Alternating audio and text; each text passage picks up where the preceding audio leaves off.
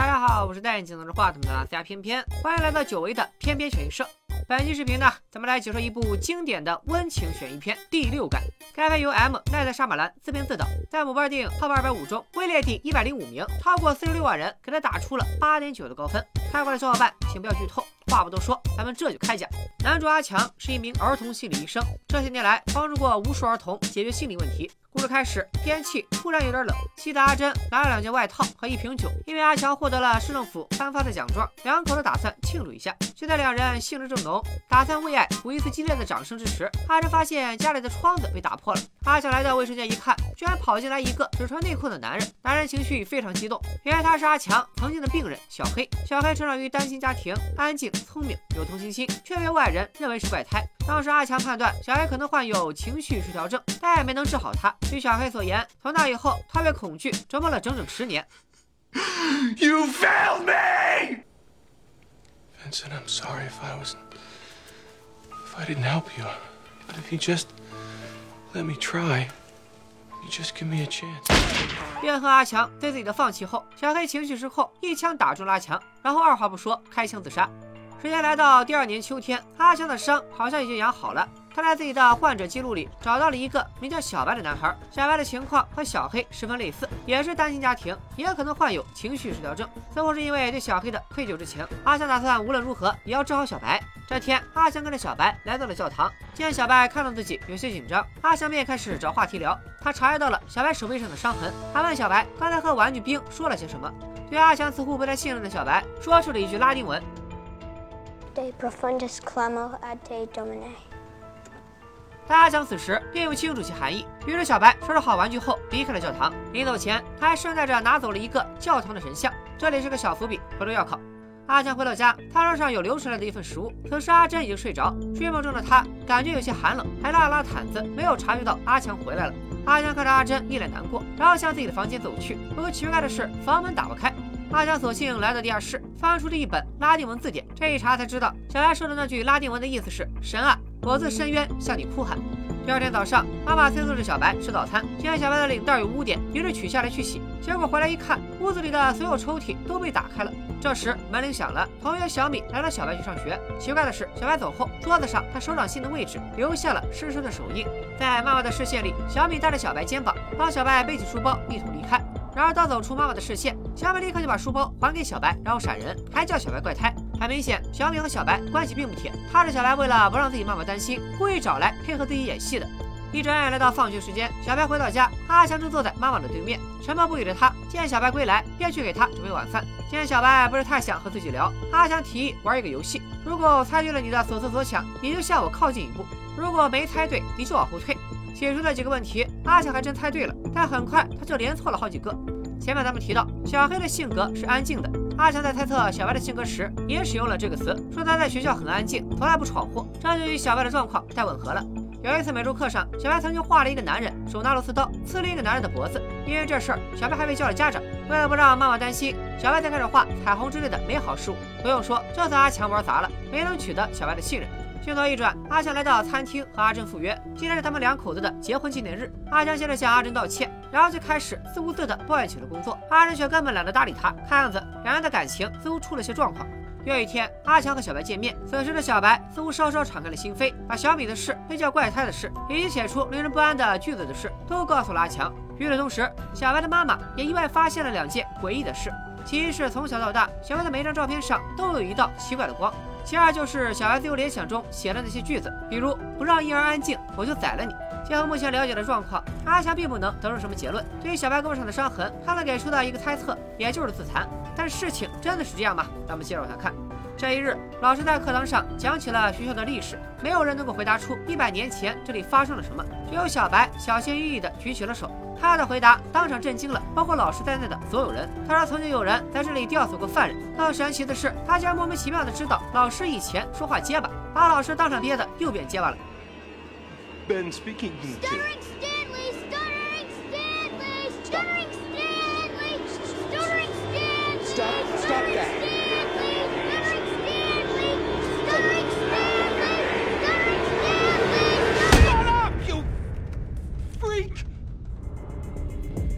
这事儿给老师关了禁闭，还好有阿强陪着小白，还给小白变了个小魔术。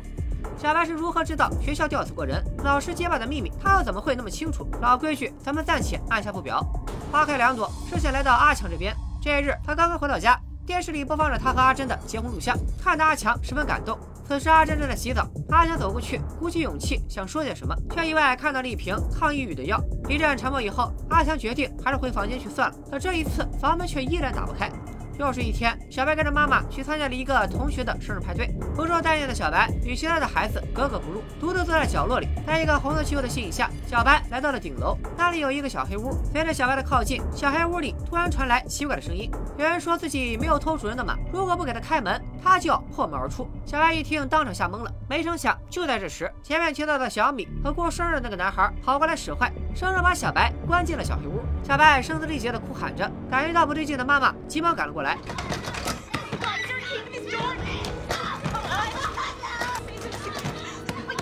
门好像从里面反锁了，死活打不开。直到小白停止喊叫，里面才解锁，但小白却已经昏迷。经过医生的诊断，小白的身体并没有什么大碍，只不过他身上的淤青和伤痕给妈妈带来了家暴的嫌疑。咱们作为观众很清楚，这一切显然和妈妈无关。剧情发展到这里，围绕着小白身上的怪事已经非常多了。咱们先捋一捋：画瘆人的画，写恐怖的句子，知道别人不知道的事，听到别人听不到的声音。家里的照片上有奇怪的光，小白的身上有莫名其妙的伤痕，一瞬间就能让房间里的抽屉全部打开。这一切到底是怎么回事呢？不用着急，因为接下来小白给出了一个答案。这天夜里，阿强来看小白，试图给小白讲个睡前故事。然而，从没有当过爸爸的他，业务能力差了一批，故事讲的奇烂无比，反倒让他眼中的忧伤激发了小白的好奇心。于是，阿强便把自己的故事讲给了小白。剧情发展到这里，我们才知道，由于去年小黑的事，阿强陷入了深深的自责。打那起，他也变得消极颓废，和阿珍的感情也亮起了红灯，两人变得像陌生人一样不再交谈。直到遇到了小白，阿强才重新找到了希望。如果这一次能治好小白，他也就能从悔恨的深渊里走出来了。这番真挚的话打动了小白，他决定把自己的秘密告诉阿强。什么秘密呢？那就是他可以看到死去的人。Dead people like in graves and coffins. Walking around like regular people. They don't see each other. They only see what they want to see. They don't know they're dead. How often do you see them?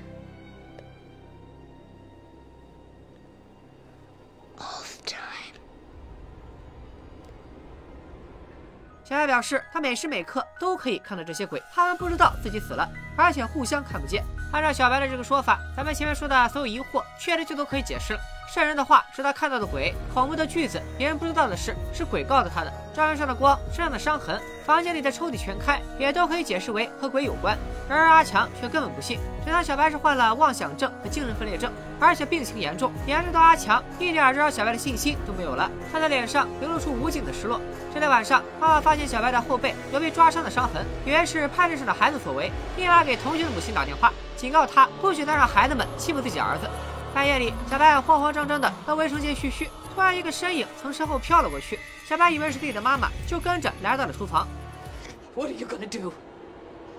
You can't hurt me anymore! You're a terrible husband, Lenny! Look what you made me do!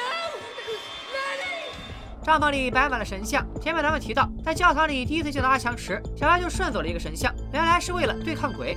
镜头一转，来到一场校园演出，小米在台上兴高采烈的表演。走廊里的小白向阿强吐槽着小米的糟糕演技。突然之间，小白停下了脚步，不敢向楼梯上看去。没错，鬼又出现了。这时他所看到的是被吊死的三个人。阿强说自己什么都没有看见，但小白告诉他，如果你根本没动，却感觉到像是坠入了万丈深渊；如果你突然觉得汗毛直立，全身上下都起鸡皮疙瘩，那就是他们来了。还表示，当他们激动愤怒时，周围就会变得很冷。前面提到，抽屉突然全开，小白在桌上留下湿湿的手印，说明了两点：一个是小白见到鬼紧张到掌心出汗，根本没有离开桌子；一个是气温在那个片刻有所降低，所以抽屉并不是小白打开的，只能是鬼。不过对于小白的这种说法，头铁的阿强依然还是不能接受。又是一日，妈妈在打扫时发现小白姥姥生前最喜欢的坠子在小白的抽屉里，于是便质问他为什么要偷东西。小白却坚称不是自己干的。妈妈失去了耐心，把小白赶离了餐桌。然而刚离开餐桌的小白又一次遇上了鬼。正面看这个鬼挺正常，还是要给小白看他爸爸的猎枪。然而一扭头，鬼的后脑勺整个一个大窟窿，这孩子怕不是被老爸枪杀的。小白当场被吓得浑身发抖，赶紧跑过去问妈妈晚上可不可以一起睡。Baby, very shake Cole, what's wrong? Oh, God. Please tell me. Oh, please. 妈妈发现小白浑身发抖，心疼的抱着他，在无助中哭泣。镜头意外来到阿珍这边，最近隔壁小王正在对他展开追求，阿强对此也有所察觉。这天，隔壁小王来到了阿珍工作的地方，两人有说有笑，还抱在了一起，眼瞅着嘴就要亲上了。突然有人把玻璃给砸了，没错，这事儿肯定是强子干的。一想到老婆马上就要跟隔壁小王跑了，小白这病从医学上讲又比较复杂，阿强之前就已经没有什么信心了，所以一琢磨还是老婆要紧。尽管万分心痛，他仍然向小白说明了放弃帮助他的决定。离开前，小白哭着说了这样一句话。How can you help me if you don't believe me? 说是放弃，但阿强心里却没有真的放下。他找出了当年治疗小黑的录音来听，没想到这一听还真有重大发现。小白不是说鬼激动愤怒会让空气变冷吗？录音里的阿强也感叹了天气的寒冷。接下来更劲爆的声音颠覆了阿强的三观。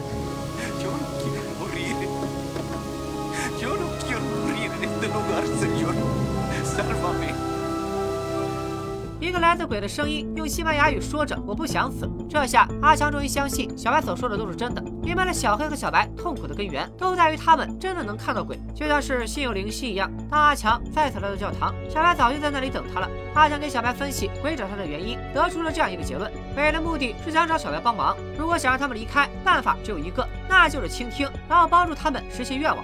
夜里，妈妈做着噩梦，梦话都是对小白的担心。小白轻抚着妈妈的脸，待妈妈安心下来，他回到了自己的帐篷，哈气变得明显。是的，气温变冷，说明又一个鬼来了。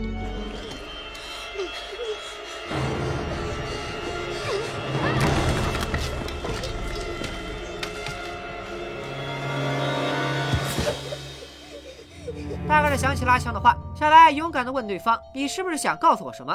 镜头一转，来到一场葬礼，死者正是那个女鬼。她卧病在床两年后不幸去世。小白来到了女鬼生前的房间，女鬼给了小白一盒录像带，让他帮忙转交给自己的父亲。录像带一播放，所有人惊呆了。原来女孩并非因病而死，是继母把毒药混在了她的食物里，把她活活毒死了。女儿拍摄自己的人偶娃娃时，刚好拍到了继母下毒这一幕。场景切换到一场校园表演，这一次小白成为了舞台上的主角亚瑟王，孩子们欢呼着把他举高高。小白第一次笑了，在对面看他表演的阿强也笑了。可以看出，帮鬼完成心愿，他们就会离开的方法是正确的。此时的小白已经不再害怕鬼，同学们也开始接受了他，但这也意味着困扰着阿强的心结被打开了。小白意识到，也许阿强以后不会再来找自己。他强忍着泪水，假装坚强的和阿强聊天，直到阿强因为阿珍不再理会他而难过。小白还分享给阿强一个办法：趁着阿珍熟睡时跟他说话，那他就会在不知不觉中把话听到。分开前依依不舍的两人，欺骗着自己，第二天还会见面。不久后的一天，发生了一起车祸，小白和妈妈被堵在后面。妈妈因为工作没有去看小白的演出而道歉。但小白并不介意，此刻的他只想告诉妈妈自己的秘密。直接说自己能看到鬼，肯定没有说服力，所以小白就讲了前面这场车祸。发生车祸的是一名女士，她已经死了，就站在咱们的车窗旁边，这让妈妈大为吃惊，因为他们的位置不可能看清车祸现场。虽然小白解释了鬼来找自己的事，但妈妈仍然不能相信。小白便讲起了去世的姥姥，原来他经常会来找小白聊起自己的女儿，坠子是他拿的。如此看来，之前打开所有抽屉的也是姥姥。姥姥让小白告诉妈妈：“你小时候舞蹈表演前，咱们吵了一架，你以为我没去看，但其实我去了，只是躲在了后面。当时的你就像一个天使。” She said you came to the place where they buried her. Asked her a question. She said the answer is every day. What did you ask?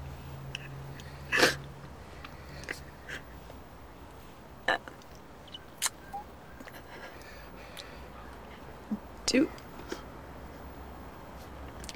Do I make her proud? 此情此景，两人的情绪终于抑制不住，母子俩抱头痛哭。妈妈也相信了小白所说的一切。相比小白这边的大团圆结局，阿强那边的状况则让人久久不能释怀。这夜回到家里的阿强看到阿珍在沙发上睡着，电视里放的又是两人的结婚录像。睡梦中的阿珍在梦话里诉说着对阿强的思念，问他为什么要离自己而去。阿强眼泛泪光的说自己没有。也就是在这时，一枚戒指从阿珍的手里滚落到了地上。看着阿珍手指上戴着的婚戒，再看看自己的手，阿强想起了小白说过的话。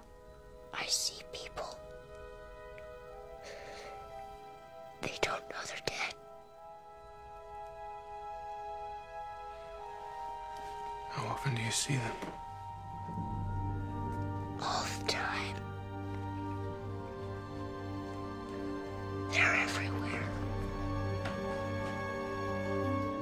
没错，本片的反转来了。原来早在去年，阿强就已经被小黑开枪打死，后面再出现的他一直是鬼。布鲁斯威利斯哪部片子不是横穿枪林弹雨，如入无人之境？结果这回开局就被一枪打死了，哪说理去？这个反转看似很意外，其实早就埋下了诸多线索。相信细心的小伙伴已经发现了不少。首先，阿强的外套虽然没有变化，但是他里面的衬衫一直都是死前的那一件。通过外套的掩盖，导演把这一点很好的隐藏了起来，完成了对观众的视觉欺骗。第二，从第一次在教堂见到阿强时，小白其实就知道他是鬼。当时小白的紧张，正是他见到鬼而非陌生人所产生的反应。后来，小白之所以能够意识到阿强要离开自己，也是因为阿强在他身上的愿望已经达成，而愿望达成了，鬼就会选择离开。第三，天气变冷这个事儿，从电影一开始就在不经意中反复出现。起初是小黑到来之时，阿珍因为天气变凉，拿了两件外衣，这说明小黑当时正在被鬼所折磨。后来有一次阿强回到家，熟睡的阿珍感觉到冷，拉了拉毯子，也是因为阿强这个鬼导致气温变低。第四，回想一下，还有一些细节暗示，阿强的行迹一直都是一种来去自如的状态。不管是大半夜进入小白的卧室，还是大白天进入小白的学校，甚至在小白被罚关禁闭时，阿强也是突然就出现在了小白面前。除了和小白对话以外，整部影片中从头到尾，阿强没有和任何人有过有来有回的交流。有两个镜头，一个是他坐在妻子对面，一个是小白的妈妈和他正对着。这两个镜头中，对方的眼神没有一个是嘲笑阿强的，也没有和阿强说过一句话。还有阿强两次都打不开房门，说明阿珍在丈夫死后把那个房间上了锁。再结合电视里播放的结婚录像，他身上多出来的一份食物，还有抗抑郁的药，都在说明阿珍始终无法面对阿强的死，一直思念着阿强。有人追求自己，他也尝试了去约会，开启新的生活。然而最后握着婚戒，看着婚礼录像的镜头，以及那令人心碎的梦话，分明告诉我们，阿珍依然没有释怀，还活在失去阿强的悲痛之中。回想起自己身上的异常，看着越来越冷的阿珍，在摸着衬衫背后的血迹，阿强终于确认了自己已经死亡的事实，是时候该离开了。带着深情而温柔的眼神，他向睡梦中的妻子道了别。You were never second. Ever. I love you.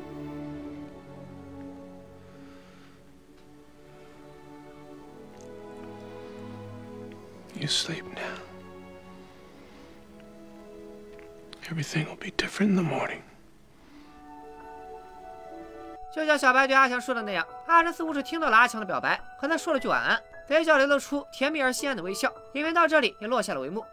接下来，咱们来聊一聊大家在看完电影之后可能会产生的疑问。首先，第一个问题就是，明明阿强也是鬼，为什么小白不但不怕他，甚至还对他产生了依恋？表面上的原因，阿强的出场并不恐怖，他的外套遮掩了他后背的伤口血迹，而且他的态度也友善且耐心，没有任何的攻击性，因此才能取得小白的信任。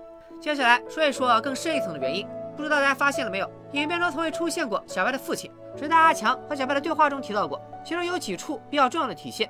一个是阿强第一次到小白家时，阿强问小白：“你父母刚离婚时，你妈妈就找过我这种医生，但是医生帮不了他。”另外一个是阿强在给小白讲睡前故事时，问小白：“你的爸爸会不会讲？”当时小白沉默了。有这两处细节，咱们可以大胆猜测，关于小白的父亲当年抛弃妻子，正是因为小白的病情，他接受不了这样一个怪胎儿子，所以对小白的态度一直很冷漠，最终选择了离开。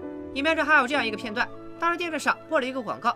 孩子嗓子不舒服，父母赶紧起来想办法。母亲在那边喂药，父亲还直接来了个摸头杀。pdf ease cough suppressant, gentle, fast.